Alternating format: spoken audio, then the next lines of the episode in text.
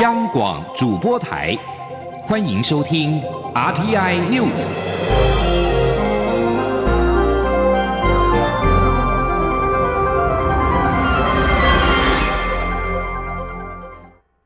各位好，我是主播王玉伟，欢迎收听这节央广主播台提供给您的 RTI News 新闻。首先带您关注。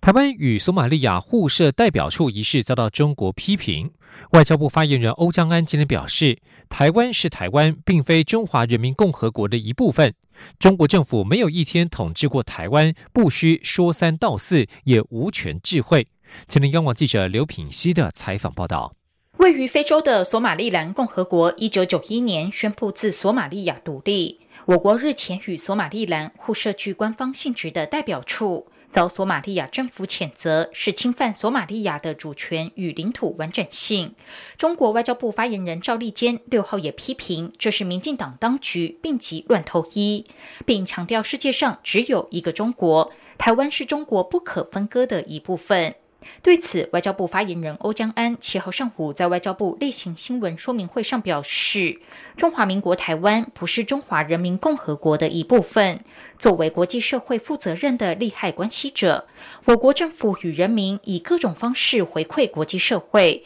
并基于互惠互利的精神，与世界上任何一个追求民主、爱好和平的国家发展合作。”台湾不需要中国政府说三道四，中共政权也无权智慧。他说：“有关于对于中国政府他贬损这个中华民国台湾国家主权地位相关的不实的表述，我们予以谴责，并且严正的重申：台湾是台湾，台湾不是中华人民共和国的一部分。中国政府没有一天统治过台湾，自然无权在国际社会上。”代表台湾人民，欧江安指出，索马利兰有丰富的渔产、能源、矿业资源，相当丰富，深具开发潜力。目前已经有八个国家及国际组织在索马利兰设置代表机构，推动与索马利兰之间的各项合作。所以，中国政府以病急乱投医的无理说法干涉台湾与索马利兰的交往，明显昧于事实。外交部予以谴责。欧江安强调。台湾跟索马利兰都是崇尚民主自由的国家，我国会以务实外交的精神，持续推动双边合作。中华民国台湾也欢迎全世界任何理念相近的国家与台湾发展实质友好的关系。央广记者刘聘熙在台北的采访报道。另外，西藏精神领袖达赖喇嘛日前谈到自己的生日愿望是希望能够再度访台。对此，外交部发言人欧江安今天表示，外交部目前并未收到访台申请，如果收到，会根据相关规定来办理。外交部会持续透过管道了解磋商，也欢迎达赖喇嘛再度来台弘法。蔡英文总统今天接见加拿大驻台北贸易办事处代表瑞乔丹。蔡总统表示，为了因应香港局势，台湾设立全世界第一个原港专责办公室，未来会持续与理念相近国家共同捍卫民主自由。他也希望台湾能够加入 CPTPP，并且与加拿大签订投资促进暨保障协议 （FIPA），相信将有助于提升区域动能以及台加双边的经贸关系。前天记者欧阳梦平的采访报道。蔡英文总统七号上午在总统府接见加拿大驻台北贸易办事处代表瑞乔丹。总统在接见时表示，台湾与加拿大理念相近，共享自由、民主与人权的普世价值。在港版国安法强力通过后，台湾、加拿大以及世界上许多民主国家都同表关切。台湾也关注香港局势，未来将持续与理念相近的国家合作，捍卫世界的民主自由。总统说：“为了。”因应这个局势哦，我们也设立了全世界第一个原港专责的办公室，这也代表我们的信念和决心。那台湾是守护民主价值的第一道防线，我们会持续跟加拿大以及理念相近的国家合作，为捍卫世界的民主自由做出贡献。蔡总统也支持瑞乔丹推动台加在新创及科技领域的交流合作，同时希望双边在各领域都能有更紧密的交流。特别是全球经济在疫情的冲击下，需要各国共同的合作，那为经济呃振兴预做准备。那么，如果呃，台湾能够加入 CPTPP，并与加拿大签订投资促进保障协定，相信对于提升区域经济动能以及台加双边的经贸关系是非常有帮助的。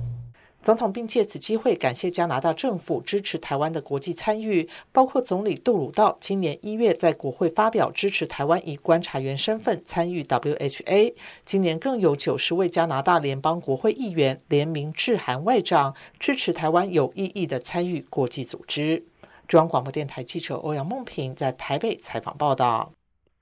继续关心国内重要的民生政策。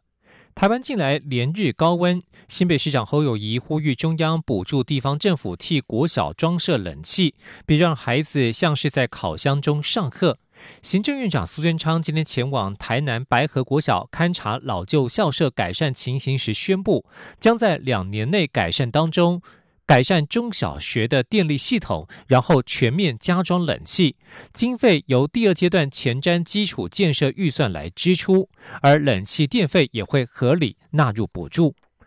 另外，三倍券首波的纸本预购将在今天截止。台北市长柯文哲质疑三倍券的效果，对此，苏贞昌在今天在台南表示，三倍券预购以来，已经有超过八百万民众绑定或预购，各地方政府和商家也推出加码优惠，而且使用方式多元，希望民众能够多利用三倍券来振兴台湾经济。前天记者王维婷在台南的采访报道。振兴三倍券十五号正式上路，不过台北市长柯文哲炮轰三倍券的效果，只有念过书的都知道三倍券没有用，因为使用时间长达五个半月，达不到振兴的效果。对此，行政院长苏贞昌七号在台南受访时表示，三倍券预购绑定以来，已经有八百多万名民众加入，各地方政府和商家也纷纷推出加码优惠，可见三倍券有刺激效果。苏贞昌说：“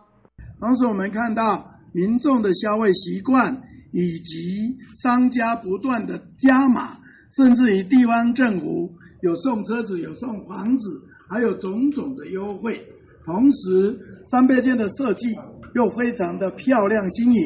有很多民众特别喜爱，甚至连封套都看得很干所以大受欢迎。因此，我们可以看出来，三倍券的推出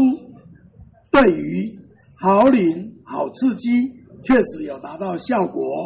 苏贞昌也表示，三倍券可以透过实体券或是信用卡、电子票证、电子支付等多种方式使用，方法很新、很多元，跟过去都不同。政府会加强推动，希望民众多使用三倍券，振兴台湾经济。中央广播电台记者王维婷采访报道。继续关心财经消息。今天新台币汇率气势如虹，今天开盘之后旋即向上急走，一度触及二十九点三四五兑换一美元，大涨了二点零六角，后续处于高档震荡。而台湾持续上演资金派对，台股今天开盘不久就大涨了超过一百三十点，突破一万两千两百点的大关，写下三十年来新高。热钱涌进之下，新台币更是生生不息，一早便刷新了波段新高。现在时间是中午的十二点零八分。目前台北股市上扬了五点，来到一万两千一百二十二点零六点，成交金额两千一百零九点五零亿元，新台币汇率来到二十九点四零兑换一美元。政府振兴三倍券纸本首波预购在今天迈入尾声，预购量大胜数位版。经济部分析，纸本预购量爆冲可能与预购时间有限定，民众想留存做纪念有关。另外，由于数位版的优惠不多，民众也需要时间来筛选做功课。经济部指出，后续会透过商圈、餐厅等洽谈数位版专属优惠，来推广数位绑定。今天，央广记者谢嘉欣的采访报道。政府振兴三倍券实体纸本预购量超乎预期，截至七号上午十一点统计，已达六百八十七万份，大胜数位版的一百三十三万多份，两者加总则突破两百八十万份。针对纸本预购量远远超过数位版，经济部分析三大原因：首先，纸本设计精美，部分民众会想要购买留作纪念；其次，数位版包含行动支付、信用卡、电子票证等数十家业者响应，并推出各式各样的优惠措施，抢食数位三倍券的市场大饼。民众需要时间消化这些方案，一一筛选、做功课。第三，则是数位版预购没有限期，民众不急于一时做数位绑定。经济部中小企业处副处长苏文玲说：“资本本来只到今天嘛，哈，那现在延长到十二号，那大家会集中在这几天，一定啦，因为我一定要赶快去预定，要不然我就得要去邮局排队。那数位就没有这个时间压力啊，我有半年的时间，我可以慢慢选。很多那个民众的心态，他如果要选数位。”他不见得会赶在这七天去下手，他会再看一下纸本的话，他就一定要赶快啊。经济部表示，数位版虽然没有纸本冲得那么快，但仍是稳定成长。而经济部除了寄出电动机车抽奖来鼓励数位绑定外，也会与商圈、夜市、小店家、餐厅等洽谈数位版专属的加码优惠，将陆续对外公告。台经院院长张建一则认为，数位三倍券比重低只是暂时，因为消费者也在观望参与数位绑定的业者们后续还会推出什么优惠来抢市。至于目前纸本量冲高，则可能与中高年龄层的消费习惯有关。不过数位版应可后来居上。中央广播电台记者谢嘉欣采访报道。继续关注国际焦点。香港政府六号晚间公布《港区国安法》涉及执行方式的第四十三条实施细项，从今天起立即生效。内容规定，警方在侦办国安案件，在紧急情况之下，可以不需要手令即可搜查，而官方更可以冻结及没收危害国安罪行者的相关财产。这项细则还授权香港警务处长，如果怀疑网络讯息可能构成危害国安罪行，可以在保安局长批准之下，授权警方要求发布者、网络服务商移除讯息。另外，警方可申请手令，要求被查者交出旅行证件，并限制其离开香港。美国国务卿蓬佩奥六号猛烈抨击港区国安法，在香港对活动人士、学校和图书馆采取欧威尔式的审查行动。根据这一项新法，香港当局已经下令学校必须移除需要接受复查的书籍。Google、脸书、Twitter 等美国科技公司也杠上了北京当局，目前暂停处理香港执法机关索讨用户各资的需求，以维护言论自由。罗马教宗方济各五号原定在公开谈话当中关怀香港情势，讲稿也已经写好发出，却在致辞的前一刻紧急向媒体抽稿，让意大利媒体质疑中国连教宗的喉咙都掐住了。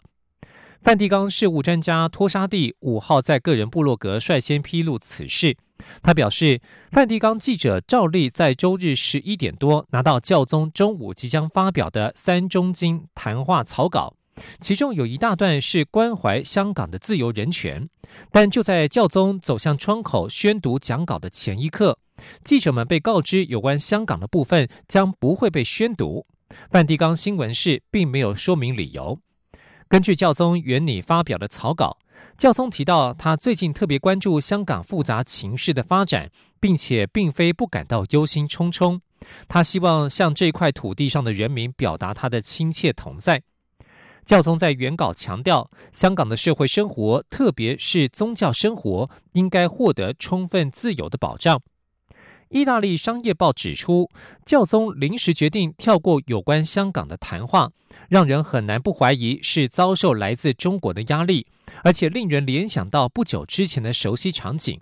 当教宗二零一九年十一月访问亚洲回程时，各界原本预期他会关怀香港民主示威遭到不当暴力镇压的事情，而教宗却把香港和智利动乱、法国黄背心运动相提并论，给人想要避重就轻的印象。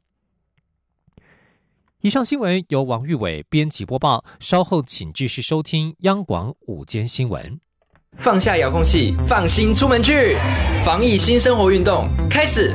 去享受汗水，享受阳光，享受现场，享受真实，享受美食，享受安全，享受风足，享受无拘无束，享受日常如常。戴口罩，勤洗手，保持社交距离。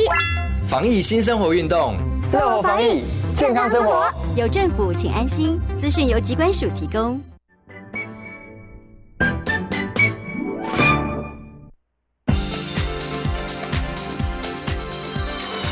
这里是中央广播电台，台湾之音。欢迎继续收听新闻。听众朋友您好，我是张顺祥，欢迎您继续收听新闻。尽管持续进入到七月，台湾安心旅游上路，国旅大爆发。不过，在俗称武汉肺炎的 COVID-19 疫情的影响之下，国境松绑无期，加上政府宣称要推出的纾困三点零迟迟不见下文，导致最近陆续传出几家指标性的旅行社宣布裁员减薪。对此，交通部长林佳龙今天出席活动受访时，终于松口表示，尊重市场机制，维持产业秩序。央广记者吴丽君的采访报道。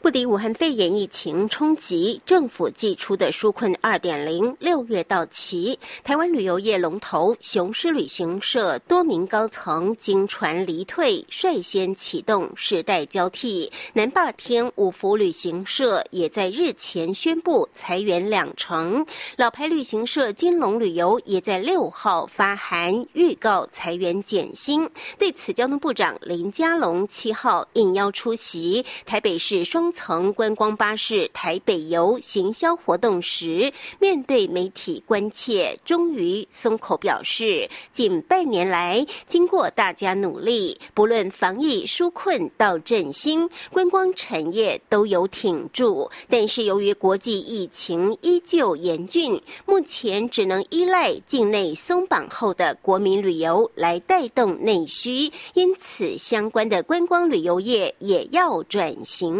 人住也要自住。至于纾困三点零，是针对有心留在观光产业，甚至转型升级的，政府将再予以员工薪资补贴三个月。但若部分业者自行评估后，基于劳资协商做出一些调整或决定退场，政府也会在维持产业秩序的前提下，尊重市场机制。林佳龙说：“可是。”长期来讲，相关的观光旅游业有一些退场的机制，只要是软着陆，我觉得这个市场可以经过这一次做一个盘整，重新洗牌。那我们作为观光的主管机关，我们就让这个过程比较平顺。那只要做好对员工权益的保障，好，我觉得这个也是要适当的尊重市场机制。那政府就是维持一个产业秩序，让它不要一下子崩盘。根据统计，台湾共有四千家旅行社，但雄狮及五福旅行社的国旅营收只占百分之一到百分之五。在以二零一八年国旅消费总额新台币三千七百六十九亿元而言，只有百分之五，大约一百八十八。差异是团体旅游的消费。换言之，只要国际疫情持续，旅游市场的倒闭潮势将来临。中央广播电台记者吴丽君在台北采访报道。纸风车剧团位在新北巴里的布景仓库，上个月遭祝融，损失起码新台币五千万。执行长李永峰灾后宣布不设专户募款，要靠贷款跟接案来渡过难关。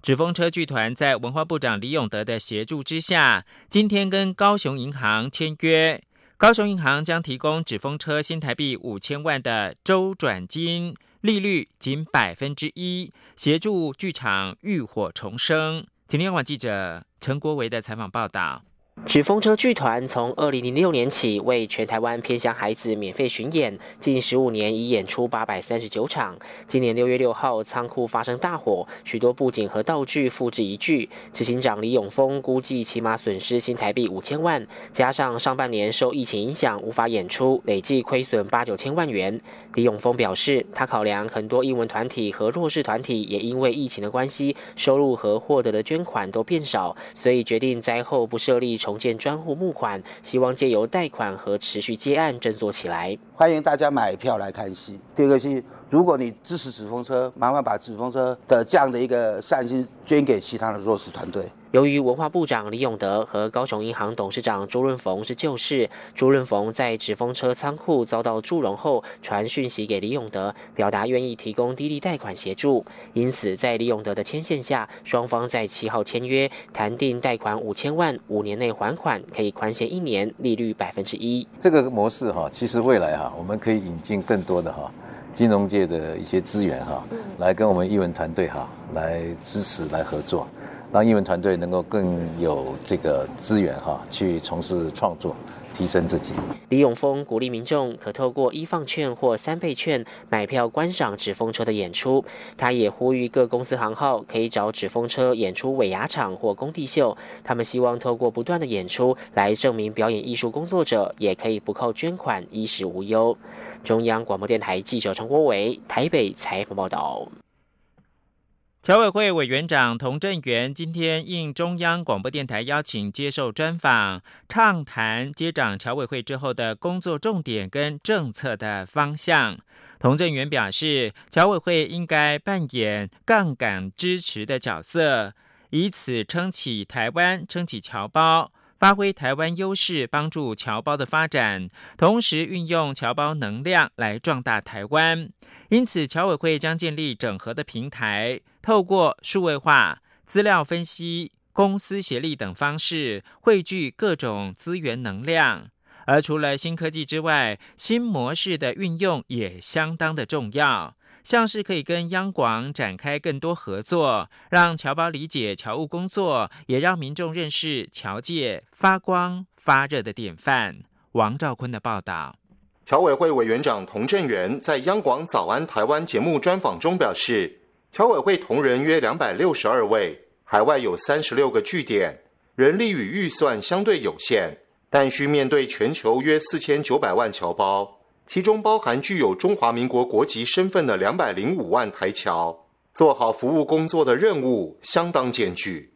童振源强调，侨胞是中华民国在全世界的资产，也是台湾在全球的国力延伸。侨委会将运用新科技及新模式，深化全球侨胞与台湾在各领域的连结跟合作。童振源说：“我想第一步呢，我们当然要保钢琴，就是我们要能够服务大家。”但要服务大家呢，我们的能量啊必须要扩大，所以呢，我想要运用一些新的科技与模式。新的科技一直存在，但是我们必须要运用。第二个，我们要运用一些新的模式，比如说未来我们跟央广可以有更多的合作。我想通过这个合作呢，可以让全球侨胞更加理解我们整个台湾侨务工作的推广。当然，也希望能够让台湾的民众能够了解全球我们侨界发光发热的一些典范。另一方面，有关海外侨务工作，尤其是侨委会如何争取第二代、第三代新侨的认同，童振源表示，首先要重视英语或当地语言的沟通能力，其次要强化议题连结，例如邀请新侨回台时，可多从事人工智慧、绿能等产业参访活动，这相对于第一代侨胞的情感连结，会对于新侨较有吸引力。中央广播电台记者王兆坤台北采访报道：前总统马英九日前谈到港区国安法时表示，在政府任期内通过的国安无法也不遑多让，引发议论。对此，立法院长游锡坤今天接受媒体访问时表示，马英九的认知完全错误、荒谬。他建议马英九若有悲天悯人的胸怀，应该多关怀香港港民的前途。刘玉秋的报道：港区国安法通过实施，香港情势引发台湾社会与国际高度关注。而前总统马英九五号接受媒体访问时表示，在政府任期内通过的国安古法也不遑多让。除了有国安古法，台湾还有反渗透法。对此，立法院长游喜坤七号接受广播节目专访时表示，马英九的论点荒谬，国安古法是要反渗透，是要避免台湾变成香港。他并建议马英九应该少讲话。完全他的认知完全错误啊！他他一点都，他如果真的是有悲天悯人哈的胸胸襟的话，他应该多关心香港现在港民的前途怎么办。尤喜坤并指出，美国白宫在今年五月二十二号发表了一份战略报告，指美国过去四十年来对华政策犯了重大错误。六月八号的北大西洋公约组织秘书长史托滕伯格也提到，全球应该要组织一个大联盟对抗中国的霸凌，因为中国已经对全世界的开放社会、个人自由带来威胁。他呼吁马英九应该要多看国际新闻，了解国际。另外，尤喜坤日前抛出将中医改名为台医的建议，引发热议。台北市长柯文哲受访时指出，虽然他跟尤喜坤是好朋友，但他不晓得怎么替尤喜坤辩解。尤喜坤对此则说：“民主政治，大家都有不同看法，多元主张。他提出建议，就是希望大家可以一起讨论。不过，尤喜坤也坦诚，中医证明问题现在不是优先议题，应该以国际局势等议题为优先。至于立法院何时会处理华航护照证明的公决案，尤喜坤说已经列入立法院此次临时会议程，一定会处理。”中广播电台记者刘秋采访报道：立法院的临时会下周将要审查监察委员人事同意权，但国民党团扬言要反对到底，并且高呼灭东厂、撤陈局，朝野对峙气氛浓厚。尤其坤表示，在野党可以表达抗议，他给予尊重，但他期盼能够在有秩序、不失礼貌，而且照民主程序来表达不同的意见。尤喜坤也强调，废考监是民进党一向的主张，但修宪案需要国民党的支持，朝野各党都要同意才能够成案，而且交付公民复决的时候，还需要全国投票权人过半的支持，需要九百多万票才算通过，这比蔡英文总统连任的八百一十七万票要高，一定要把二零二二大选合并举行。国际新闻：就在美国特使将要访问南韩，推动停滞的核子谈判前，北韩外交部北美事务局局长全正根今天表示，北韩无意跟美国坐下来会谈，并且呼吁南韩停止干涉。全正根指控南韩错误的解读北韩外交部次长崔善熙稍早的谈话。并驳斥北韩领导人金正恩和美国总统川普将会有另外一次高峰会，完全是谣言。崔善熙在四号回应南韩总统文在寅的一项建议时表示，北韩不认为有举行另外一次高峰会的必要。文在寅之前表示，他愿意居间协议，促成在美国十一月大选之前再举行一次川金会。川普跟金正恩的首次高峰会是在二零一八年新加坡举行，当时燃起了解决北韩核子计划的希望。但在二零一九年越南举行的第二次高峰会以及后来的工作级谈判都宣告破裂。美国副国务卿兼对北韩政策特别代表毕根将在今天抵达首尔，跟南韩的官员来会商，设法要重新推动核子谈判。继续关注的是美国移民暨海关执法局 （ICE） 六号表示，申请今年秋季班的留学生，假如学校仅开放网络课程，将没有办法获得签证。已经在美国境内的学生必须离境或转到其他有开设常规课程的学校。美国移民暨海关执法局秋季班二零二零课程表示呢，F one 或者是 M one 的非移民学生签证发布了最新规定。F one 指的是非移民学术课程的学生签证，M one 则是指非学术性或者是职业性课程的学生签证。ICE 表示，申请 F1 跟 M1 的非移民签证学生，若就读学校仅开设网络课程，美国政府将不会发给学生签证。已经在美国境内的留学生，若学校秋季班仅开设网络课程，则必须离境，或者是采取转到其他提供面对面常规课程的学校等方式，合法的留在美国。假如不遵守相关规定的话，ICE 是可以强制遣送离境的。此外，美国总统川普六号表示，美国的学校必须在今年秋天开学。不过，事实上，学校是否要开学，决定权不在川普手上。不清楚他将采取什么样的措施让学校来开课。美国学校大部分是由州或地方政府来管辖。美国一些学院跟大学已经宣布关于秋季课程的相关计划，包括了改变形式力，以及部分是采取网络教学等。新闻由张顺祥编播。